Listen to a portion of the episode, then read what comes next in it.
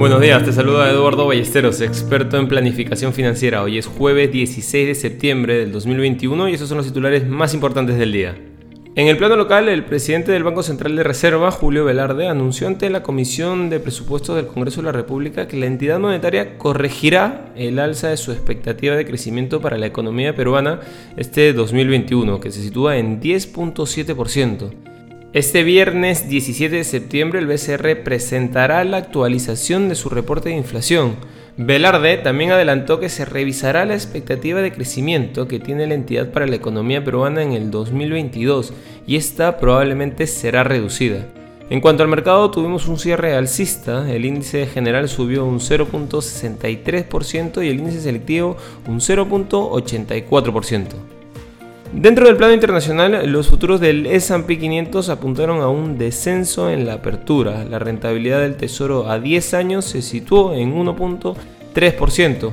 La renta variable mundial mantuvo sus trayectorias divergentes, con las acciones asiáticas todavía dominadas por las medidas reguladoras chinas y los temores sobre las perspectivas del grupo chino Evergrande. Durante la noche, el índice MSCI de Asia-Pacífico cayó un 0.6%, mientras que el índice Topix de Japón cerró un 0.3% abajo. En Europa, el stock 600 había subido un 0.7%, con las empresas de viajes subiendo gracias a las perspectivas alcistas de Ryanair.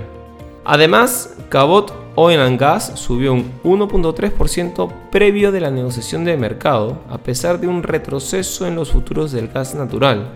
Las acciones de Cabot se han disparado un 25% durante el mes de septiembre en medio de una carrera histórica del gas natural, que ha visto cómo los precios alcanzaban su nivel más alto en más de 7 años. Por otro lado, te cuento que el aumento del coste de la energía es la última preocupación de los mercados, que cada vez están más preocupados por el riesgo de que el mundo se enfrente a una estaflación, en la que el aumento de los precios vaya acompañado de un lento crecimiento económico. La subida a récord de los precios del gas y la electricidad en Europa ya están obligando a algunas fábricas a detener su producción para las demás que siguen abiertas, el aumento de los costos de los insumos afectará a los beneficios, lo que podría socavar el repunte del mercado bursátil. El director general de Chevron, Mike Weir, advirtió que el mundo se enfrentará a precios elevados de la energía en un futuro inmediato. No queremos irnos sin mencionar que el 2022 será el inicio de la disputa que librarán Credicor y Bancolombia para los inversionistas latinoamericanos en Estados Unidos.